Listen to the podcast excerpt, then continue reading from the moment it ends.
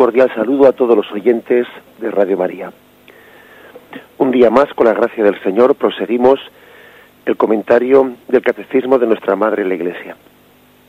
Dentro de la parte del credo referida a la Iglesia, nos encontramos en el punto 839. Tiene como epígrafe la Iglesia y los no cristianos. Y en concreto queremos hoy comentar los dos primeros puntos, el 839 y el 840, que hace referencia a la Iglesia y el judaísmo. Dice el primero de los puntos, el 839.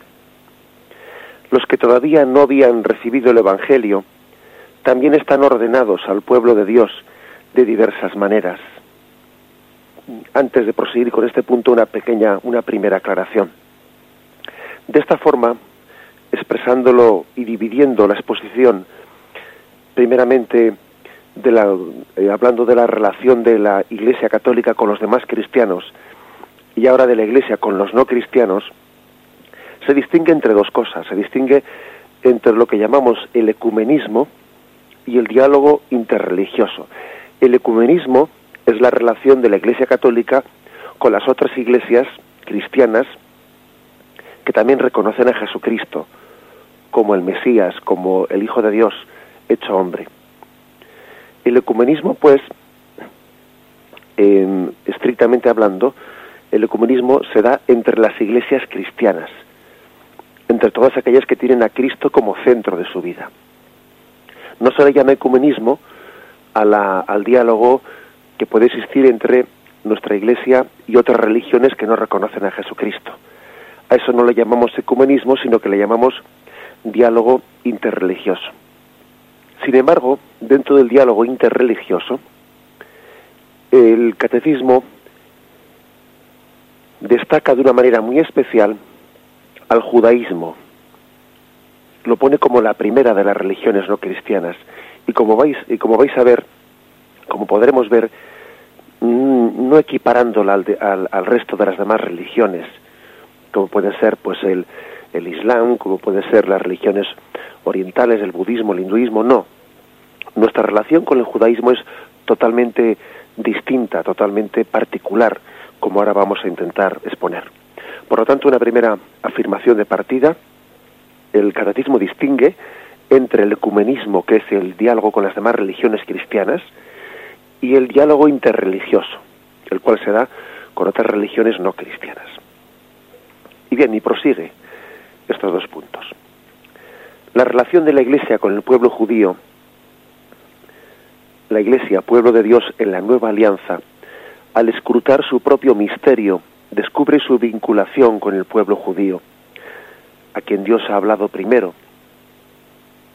A diferencia de otras religiones no cristianas, la fe judía ya es una respuesta a la revelación de Dios en la antigua alianza.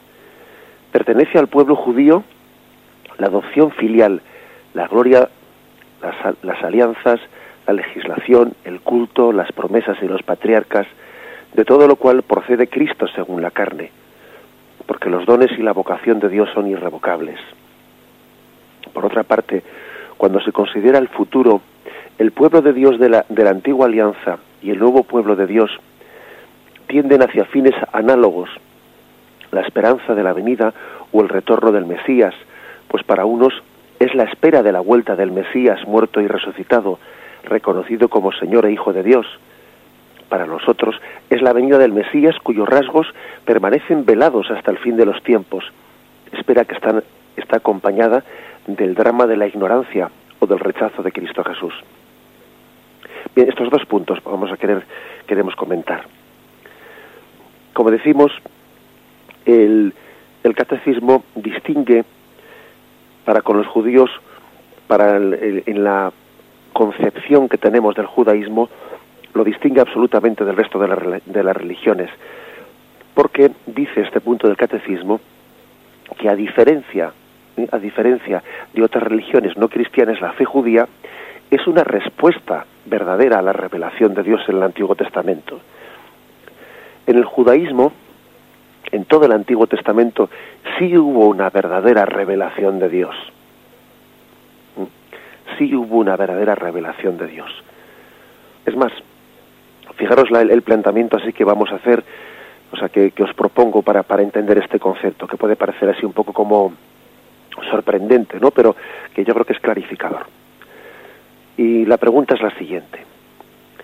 ¿Acaso los apóstoles, acaso los doce apóstoles, ¿no? Y los primeros seguidores de Jesús cambiaron de religión cuando dejaron de asistir ya después de que habían conocido a Jesús y Jesús pues eh, ascendió a los cielos y vino Pentecostés y comenzó la iglesia primitiva y ellos al principio pues asistían a, la reunión de la sinagoga pero poco a poco fueron abandonando la sinagoga y y se quedaron únicamente con esa reunión dominical con la reunión dominical es decir los seguidores de Jesús dejan la sinagoga la reunión de la sinagoga los sábados y comienzan desde el primer momento a reunirse los domingos para celebrar la Eucaristía. Y la pregunta es la siguiente. ¿Acaso esos discípulos cambiaron de religión? ¿Dejaron de ser judíos para ser cristianos? ¿Ellos cambiaron de religión? Y la respuesta es contundente. No, no cambiaron de religión. Es que es la religión judía la que desembocaba en el cristianismo uno no tenía que dejar de ser judío para ser cristiano. Es como un río. El río desemboca en el mar. El río, pues es, evoca aquí el Antiguo Testamento, pero es que el río tiende a desembocar en el mar. Lo raro es cuando un río, pues es río toda su vida y nunca llega a ser mar. Cuando el río se está retroalimentando y las aguas, cuando, como si el momento en que, que tendrían que ir a desembocar, pues fuesen bombeadas de nuevo ¿eh? al nacimiento del río y entonces hubiese un continuo flujo de un río que no termina en el mar. Ese río que no termina en el mar sería un poco imagen del judaísmo que no acepta en Jesucristo el cumplimiento de las expectativas y de, y de las profecías de la llegada del Mesías. Sería un río que está continuamente dando vueltas en su recorrido, pero no desemboca en el mar. El cristianismo, pues, es la desembocadura del judaísmo, es el cumplimiento de sus promesas. Por eso los apóstoles no cambiaron de religión, sino que vieron en Jesús el cumplimiento de las expectativas que estaban anunciadas. Es verdaderamente muy importante esto. Así entenderemos por qué, por ejemplo, los evangelios se repiten tanto expresiones como según las escrituras, y esto sucedió para que se cumpliesen las escrituras, estaba escrito, etcétera, etcétera. Todo ello es un remarcar, un subrayar que en Jesús se produce el cumplimiento de todo aquello que estaba profetizado según las escrituras. Qué importante es este concepto. El cristianismo no es una nueva religión distinta al judaísmo. En todo caso, nosotros creemos que lo que es una nueva religión, casi, ¿no? Es un judaísmo que no ha conocido a Jesucristo, que no ha conocido a Jesucristo como aquel que cumple las promesas. Eso sí que es una nueva religión y tenemos que ahora tenemos que plantear qué tipo de relación tenemos con un judaísmo que no ha conocido su propio hijo Jesús, hijo de esa raza, pues el, cumplimiento de las promesas. Dicho esto, no, pues eh, esto matiza mucho las cosas, porque a veces solemos hacer una contraposición entre el Antiguo Testamento y el Nuevo Testamento, pues que es equivocada. A veces se insiste en que el Nuevo Testamento hay un Dios bondadoso enfrentado con un Dios colérico del Antiguo Testamento. No, no, no es así. Dios es el mismo, fiel siempre a sus promesas, a pesar de nuestras infidelidades, a pesar de las infidelidades de Israel, en ese sentido, es primordial comprender, ¿no? Que la gracia nos viene dada a través de la elección de Israel. Y que si negamos, si negamos esta elección que Dios hizo a Israel, cortamos nuestra raíz y entonces se seca nuestro árbol. Nosotros no podemos por menos de valorar el que Israel fuese el pueblo elegido lo valoramos y vemos en ello un don de Dios grandísimo. Sin, sin esa elección que Dios hizo del pueblo de Israel, nosotros aquí no estaríamos. De Israel vino Jesús. Ahora lo, lo eligió, nosotros entendemos como pueblo con vocación universal, un río que desembocase en el mar, no un río que se retroalimenta siempre para ser siempre río, ¿no? Pero por lo tanto nosotros eh, le damos gracias a Dios por, esa, por, por ese pueblo de elección del cual nosotros somos hijos espirituales. Dicho de otra forma, podríamos decir que el cumplimiento ya está realizado. Lo que ocurre es que permanece oculto a muchos hijos de Israel que no han descubierto en Jesús, ¿no? el profeta que esperaban. Está escondido hasta que llegue el día de la manifestación en gloria. Y podemos llegar a decir que solo se puede recibir el Espíritu de Jesús con la condición de compartir la esperanza de Israel.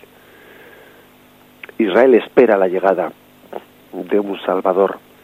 Nosotros también esperamos la llegada en gloria de ese Salvador, que eso es lo que dice aquí el punto 840.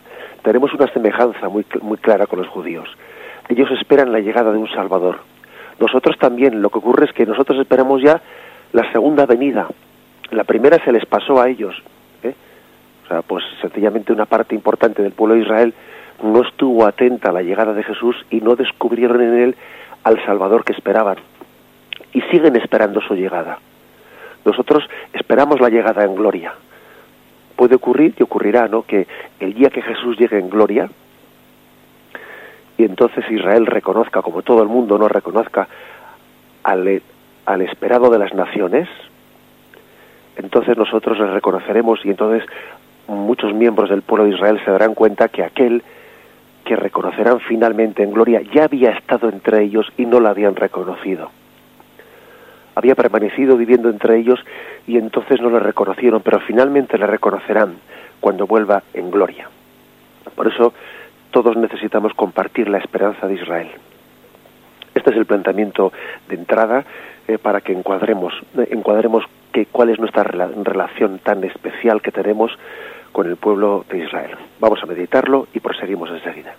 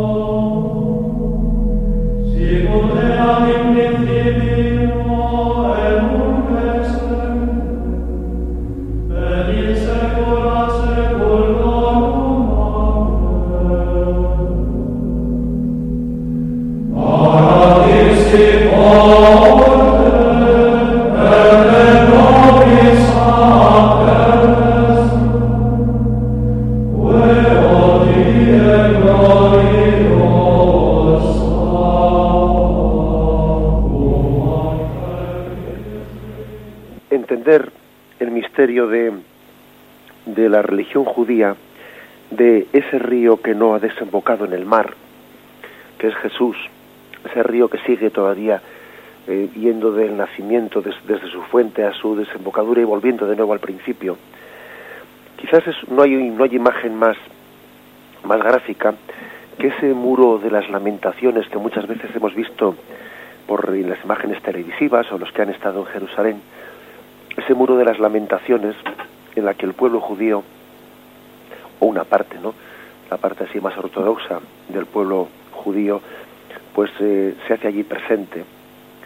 Hemos visto muchas veces como aquellos judíos con esos tirabuzones que les caracterizan, eh, con, con el libro de la Torah en su mano, se mm, pues dan eh, están como de una manera cimbreante, ¿no? orando, haciendo gesticulaciones delante del muro. Muro de las lamentaciones se le llama porque los judíos se lamentan por la destrucción del templo de Jerusalén. Se lamentan porque el templo, el gran templo de Jerusalén donde Yahvé habita con ellos o habitaba con ellos, ese templo de Jerusalén no haya sido reconstruido. Se lamentan. Reconstrucción, pues muy difícil, por no decir que imposible, por el hecho de que encima de ese muro, en la esplanada, se encuentran construidas dos mezquitas, como todos sabemos, dos mezquitas en las que los musulmanes tienen hechos pues una pues una de ahí hay gran conflicto que hay en Jerusalén, ¿no? Está la mezquita de la cúpula dorada, la mezquita de Omar y la mezquita de Al-Aqsa. Esas dos mezquitas que están justo en la esplanada de lo que en un tiempo fue el muro. Y entonces los judíos en la parte baja se lamentan, ¿no? Porque el templo de Jerusalén no pueda ser reconstruido, mientras que los musulmanes arriba celebran su culto, especialmente los viernes. Parece un conflicto irresoluble. Irresoluble porque resulta que la misma roca, la misma roca que está en el centro de la cúpula dorada de la mezquita, que está en la parte alta, ¿no? De esa esplanada, en aquella, en la misma roca en la que los judíos veneran, la roca en la que Abraham fue a sacrificar a su hijo Isaac, y recordad el pasaje ¿no? en el que el ángel detiene la mano de Abraham y le dice, no sacrifiques este hijo, ahora veo que temes a Dios. Pues bien, en esa misma roca en la que los judíos eh, veneran el lugar en el que Abraham fue a sacrificar a su hijo Isaac, en esa misma roca dicen los musulmanes que desde ella ascendió Mahoma a los cielos, lo cual supone pues una especie de lucha, una lucha irreconciliable, ¿no? entre judíos y musulmanes por hacerse con, con, el, con el control de ese lugar. El mundo judío, el gobierno de Israel no se atreve ¿no?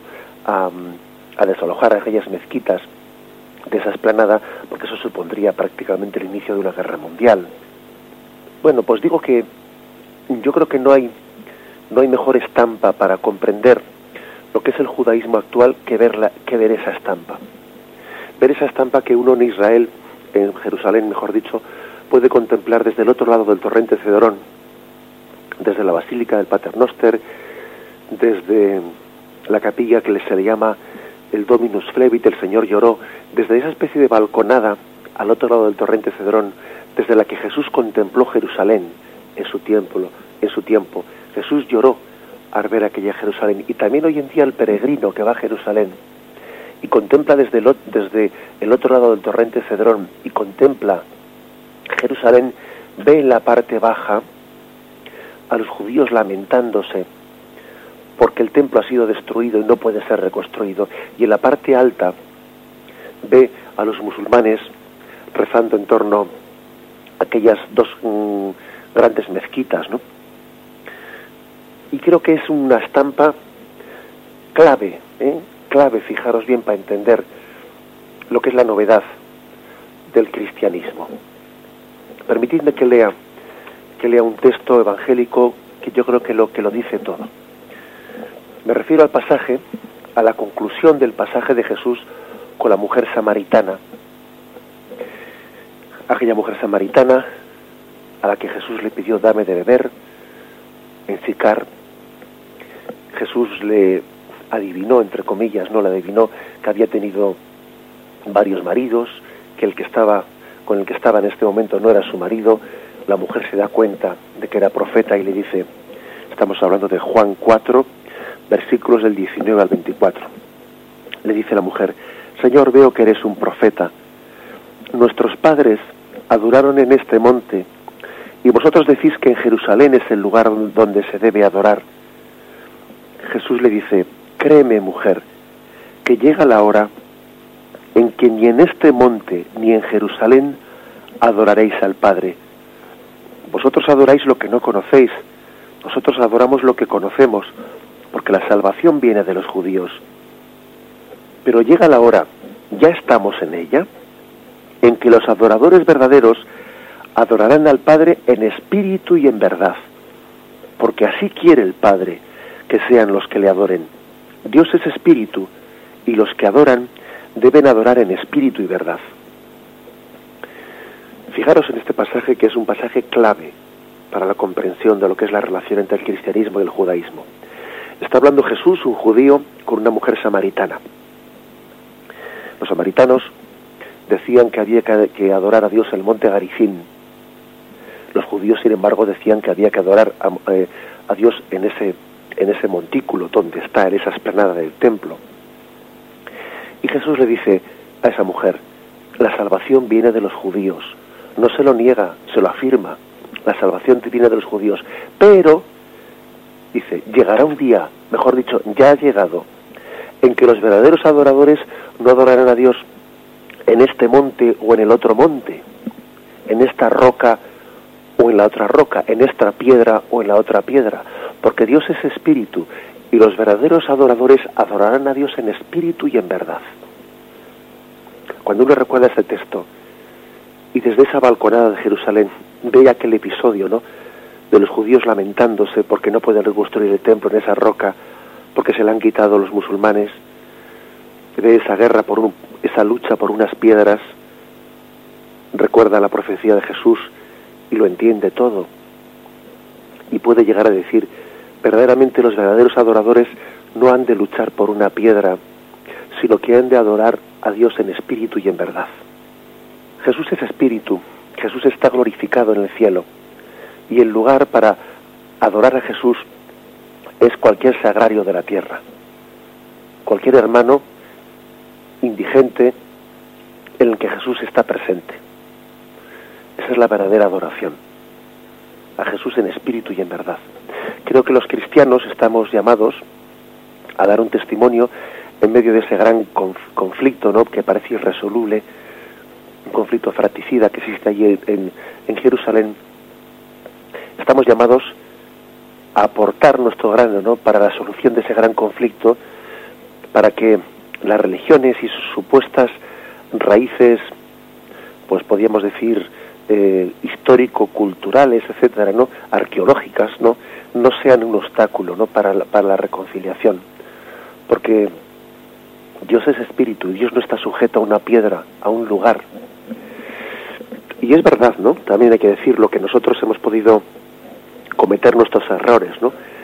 A lo largo de la historia de la Iglesia, en la que también quizás pues hemos hemos participado de esas guerras por recuperar lugares, por recuperar piedras, por recuperar también no pues eh, reliquias, reliquias del pasado. Y sin embargo, pues Jesús nos pide que busquemos al Dios, al Dios verdadero en espíritu y en verdad. Que no caigamos en la tentación, ¿no? de, de, mm, de luchar por las piedras, sino que adoremos al verdadero Dios en espíritu y en verdad. Bien, digo, digo por lo tanto que, que es un gran, una gran estampa para comprender lo que es el, el judaísmo, una gran estampa, ese muro de las lamentaciones.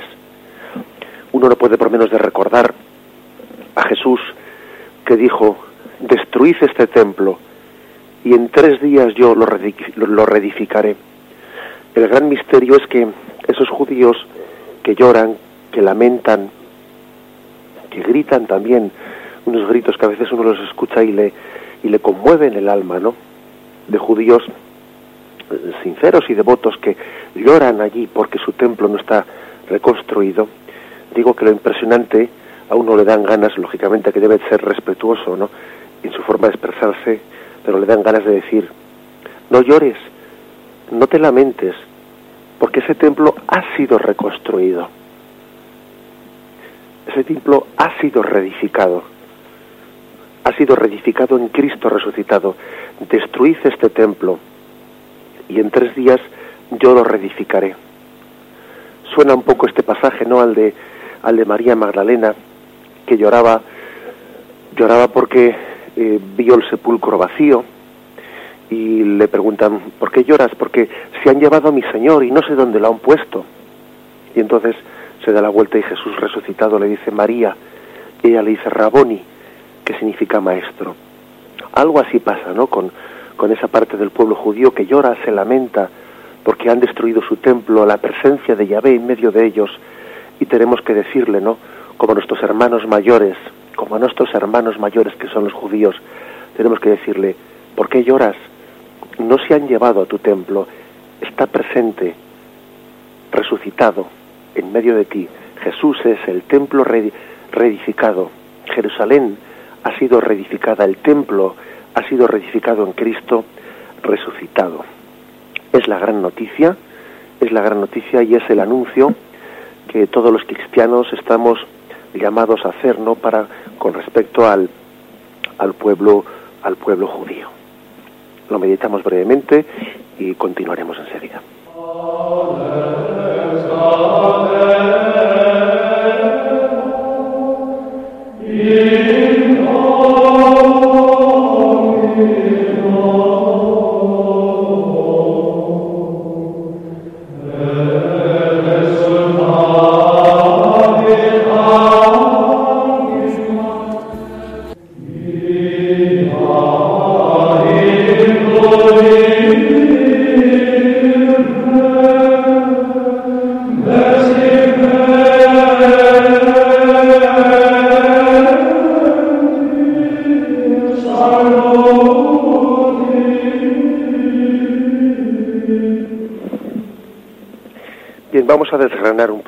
el punto 839 en el que el catecismo cita distintas fuentes.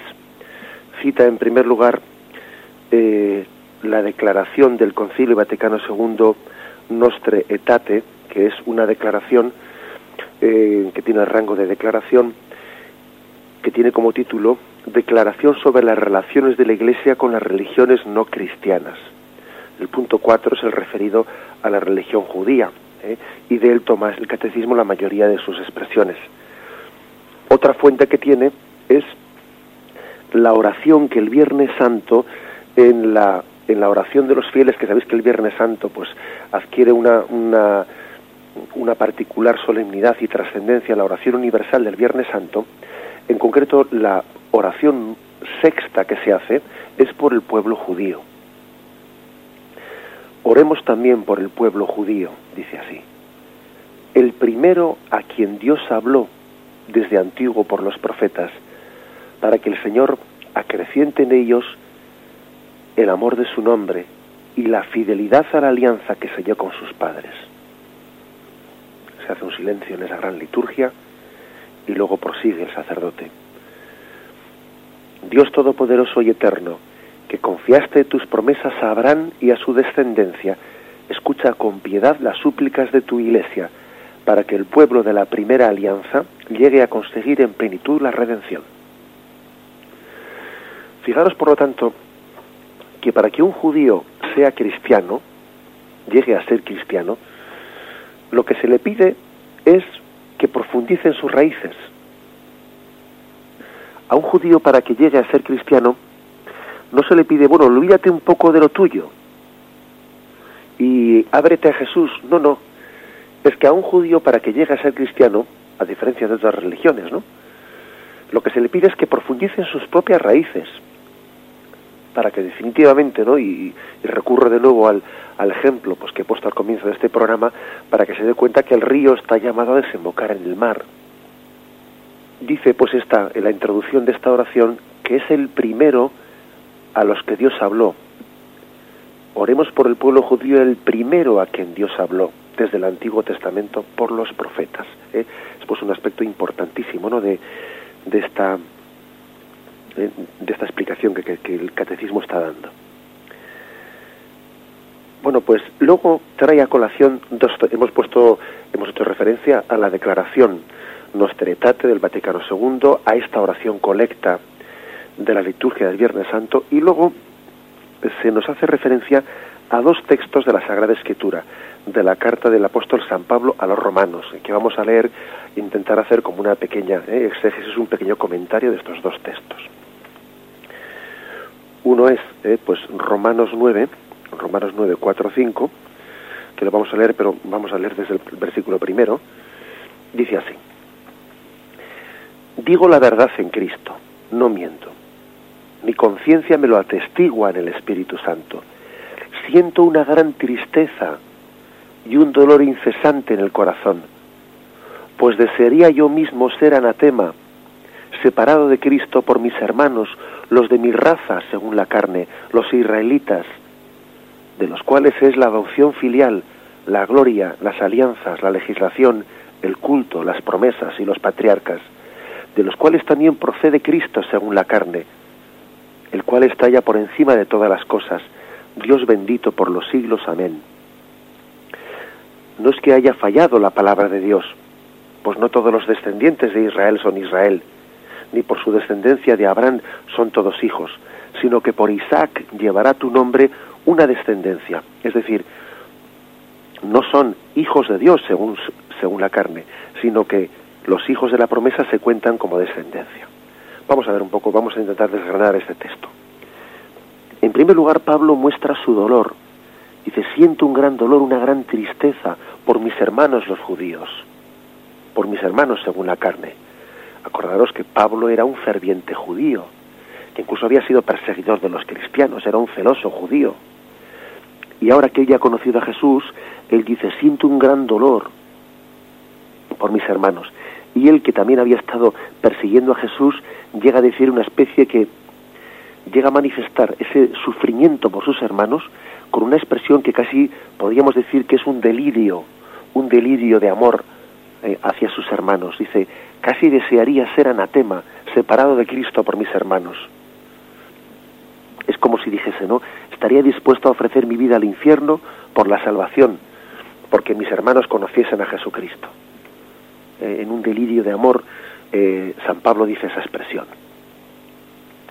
Él parece como que él que había sido de los que había rechazado a Jesucristo, se siente como especialmente corresponsable ¿no? con el destino y con la situación de sus hermanos judíos que siguen sin reconocer a Jesús. Cuando uno ha participado de un pecado, ¿no? de un rechazo, eh, bueno, pues entonces parece que se hace especialmente, especialmente mm, corresponsable de él. Bueno, dicho sea de paso, pecado o no pecado, el punto 840 del catecismo matiza que ese rechazo de Jesús puede ser un drama de bien de ignorancia o de rechazo voluntario a Jesús. Nosotros no somos quienes para entrar a juzgar eso. ¿eh? Si es si es por un, rechazo consciente y voluntario o, o, es por un rechazo de ignorancia. Por ejemplo, el caso de el caso de Pablo cuando él perseguía a Jesús pues mm, todos los datos dan, a entender que Pablo no perseguía a los cristianos con, con mala voluntad, sino que pensaba él que como celoso judío, por defender la fe, él obraba, obraba bien en conciencia, aunque estaba equivocado. ¿eh? Es decir, puede ocurrir que, que, en ese rechazo de Jesús haya también ignorancia o haya también un rechazo culpable. En eso nosotros no entramos. El catecismo afirma que las dos posibilidades ahí están. Bien, pero San Pablo lo que expresa es el dolor tan grande que siente, ¿no? Porque los hijos, los hijos de, de, Abraham, como él, lo, como él lo es, ¿no? Pues una gran parte, una buena parte de ese pueblo de Israel no conociese eh, en Jesús al Mesías esperado. Y fijaros lo que dice, ¿no? En estos versículos 4 y 5. Porque de ellos, de Israel, viene la adopción filial, la gloria, las alianzas, la legislación, el culto, las promesas, los patriarcas de los cuales procede Cristo según la carne. Es decir, Pablo dice, pero Dios mío, pero sí, pero si de, del pueblo judío ha procedido todo este tesoro de revelación, ¿cómo es que ahora una parte de ese pueblo judío no, no, reconoce a Jesús, ¿no? De ese pueblo procede Jesús según la carne. Y luego continúa los versículos 6 y 7 y 8. Dice, no es que hayan fallado las promesas, no, ojo, las promesas, la palabra de Dios no ha fallado, la escritura no ha dejado de cumplirse. Porque de hecho, dice, no todos los descendientes de Israel son Israel. Pues aquí estamos nosotros, por ejemplo. Nosotros, la mayoría de los que estemos escuchando este programa, no somos judíos según la raza. ¿Mm? Algunos sabrán que sí lo sean, ¿no? Judíos según la raza y que han llegado a ser cristianos pero la mayoría de los que estamos escuchando este programa no somos judíos según la raza y sin embargo sí somos judíos espiritualmente, porque hemos llegado a reconocer a Jesús el esperado del pueblo de Israel y nos hacemos de alguna manera depositarios de esa promesa hecha al pueblo de Israel. Somos judíos espiritualmente, judío-cristianos. Judío-cristianos. Por lo tanto, dice San Pablo, no es que se haya quedado sin cumplir la promesa, porque, porque dice, lo dice con mucha precisión, ¿no? No todos los descendientes de Israel son Israel, claro. Aquí estamos nosotros que hemos llegado, que hemos llegado a, ser eh, los depositarios, los depositarios de la de la promesa hecha al pueblo judío y sin embargo hay otra parte del pueblo judío que no ha llegado a aceptar esa promesa. Luego no coincide el pueblo de la raza con el pueblo espiritual. Sin embargo, pues mm, mm, San Pablo no se conforma con ello, no él suspira por porque todo el pueblo de Israel no llegue a reconocer a Jesús. No se conforma con que una parte lo haya hecho, con que con que las promesas hechas al pueblo judío hayan pasado a otros. No se conforma, él quiere que el pueblo judío totalmente no llegue a conocer a Jesús. Bien, un paso más. El siguiente texto en el que el catecismo se apoya, Romanos 11 29, nosotros vamos a leerlo desde el 25 al 33. Dice, pues no quiero que ignoréis, hermanos, este misterio, no sea que presumáis de sabios. El endurecimiento parcial que sobrevino a Israel durará hasta que entre la totalidad de los gentiles. Y así todo Israel será salvo, como dice la Escritura.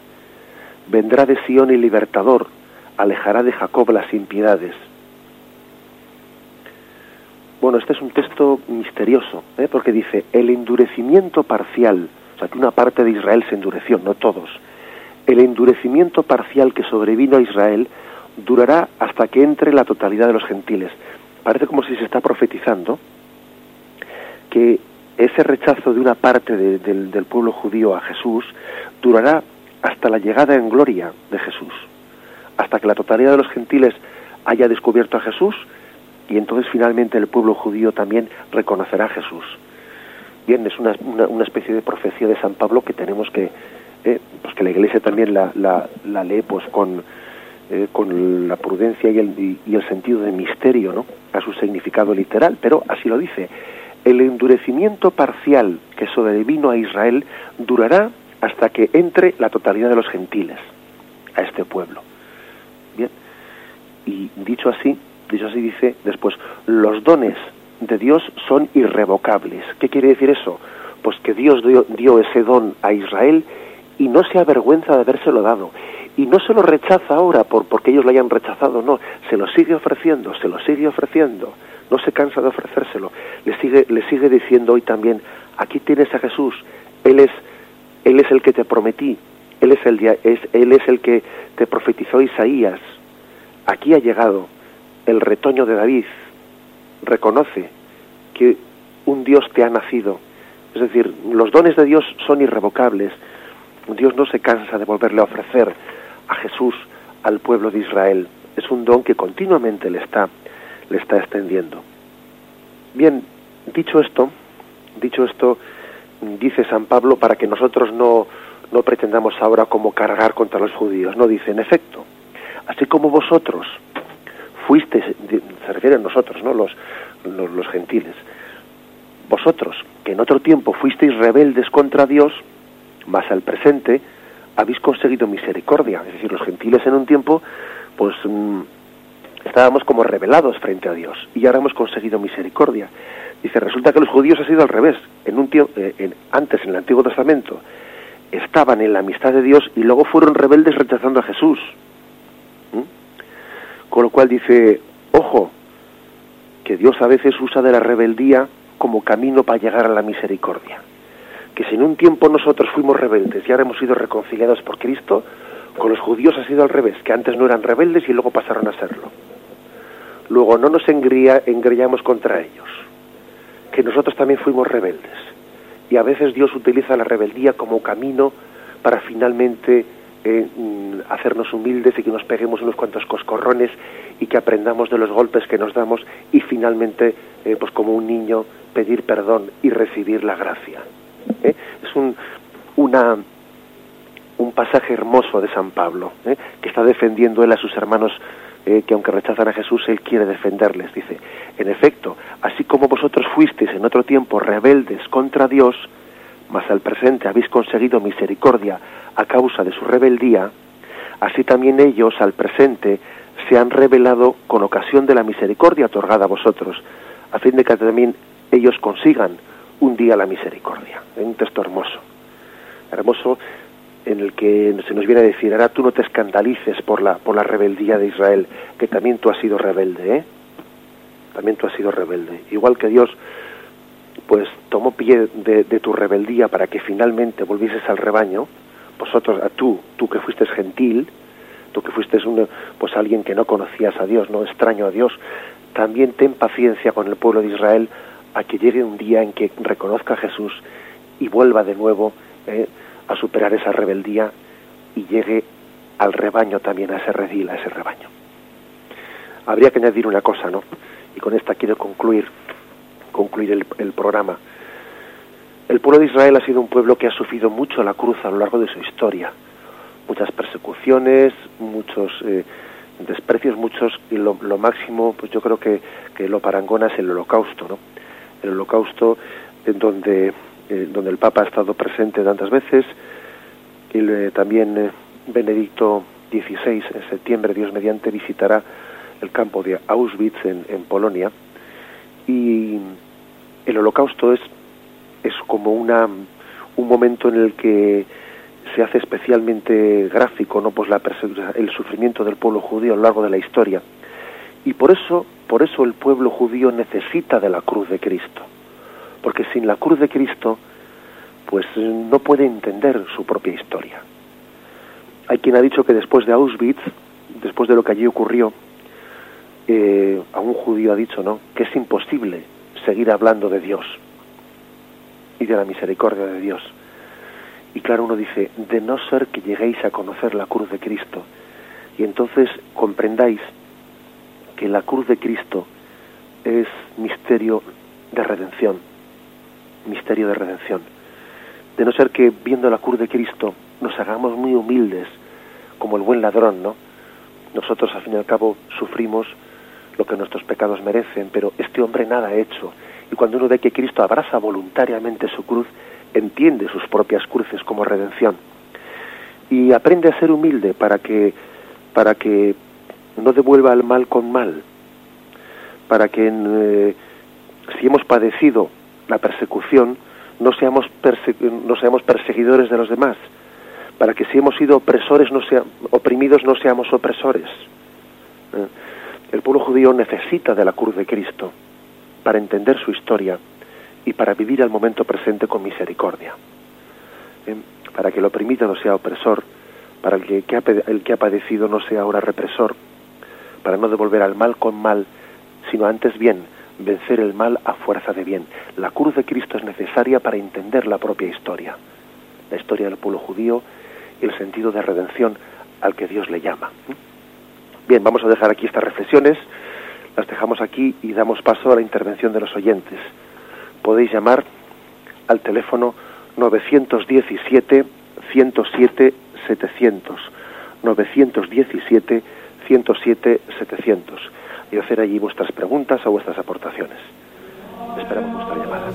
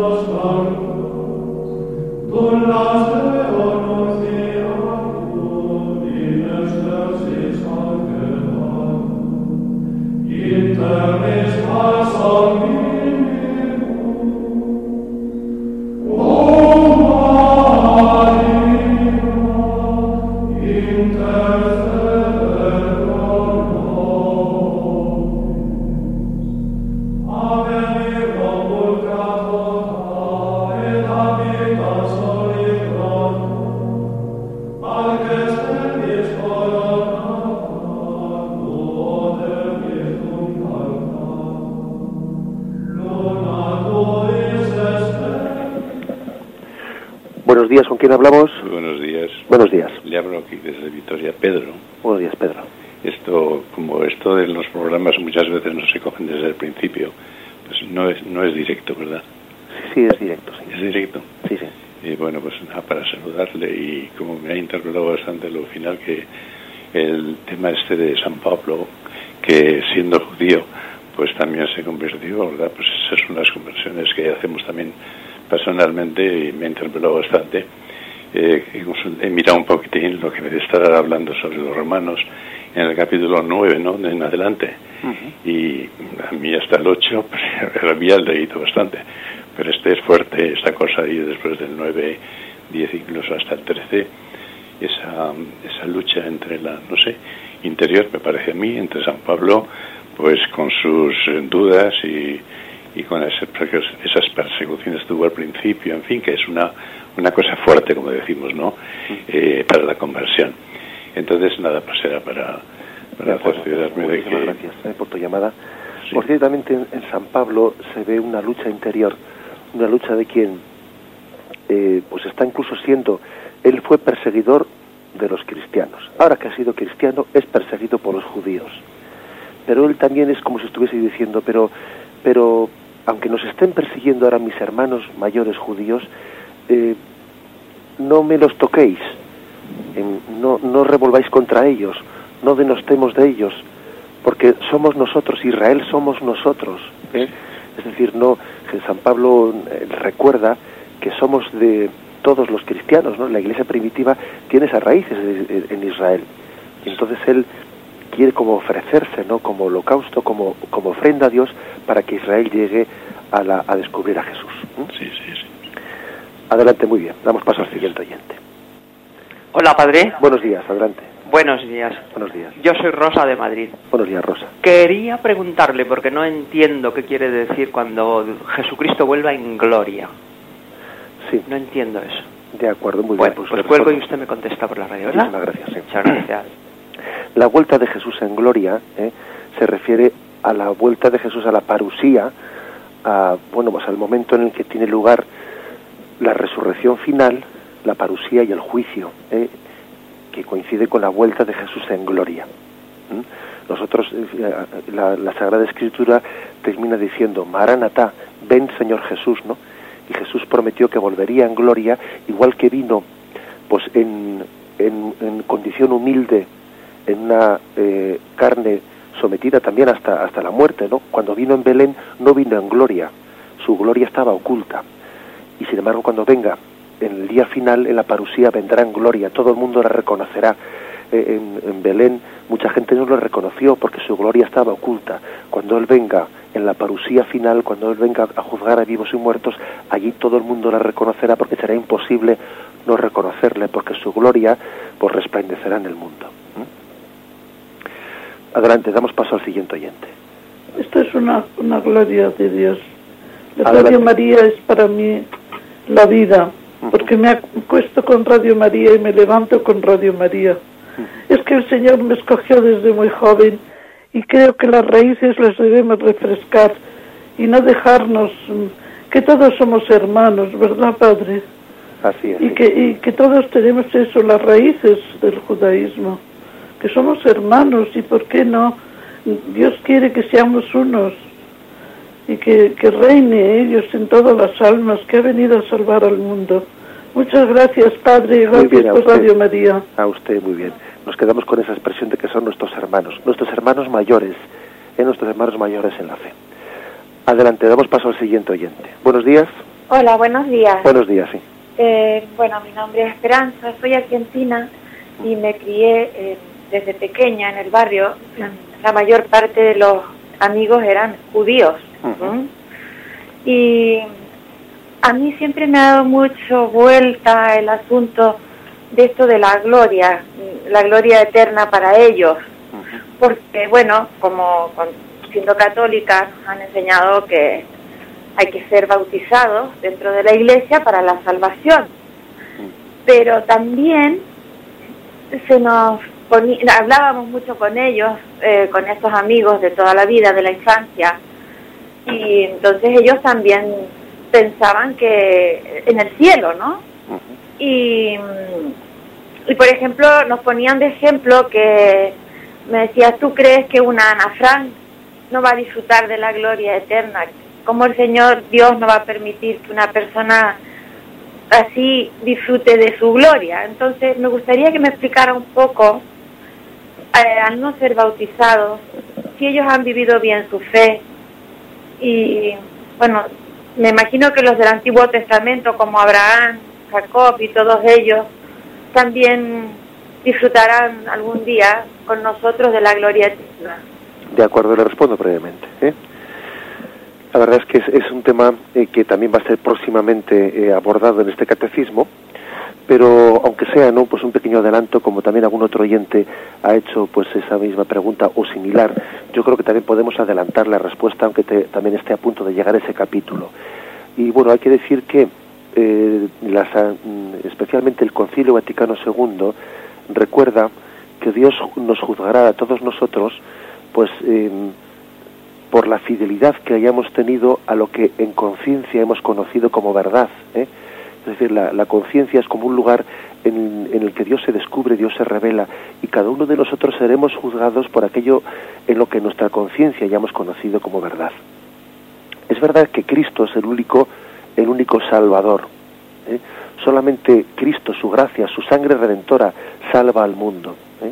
Pero otra cosa es que hay muchas personas que se salvarán por Cristo aunque no lo sepan. ¿eh? Lo sabrán después de haber muerto en la otra vida Dios les juzgará por lo que en su conciencia han conocido, pero cuando, eh, cuando estén en la otra vida, en la presencia de Dios, adorarán y agradecerán eternamente a Cristo por toda la gloria su salvación.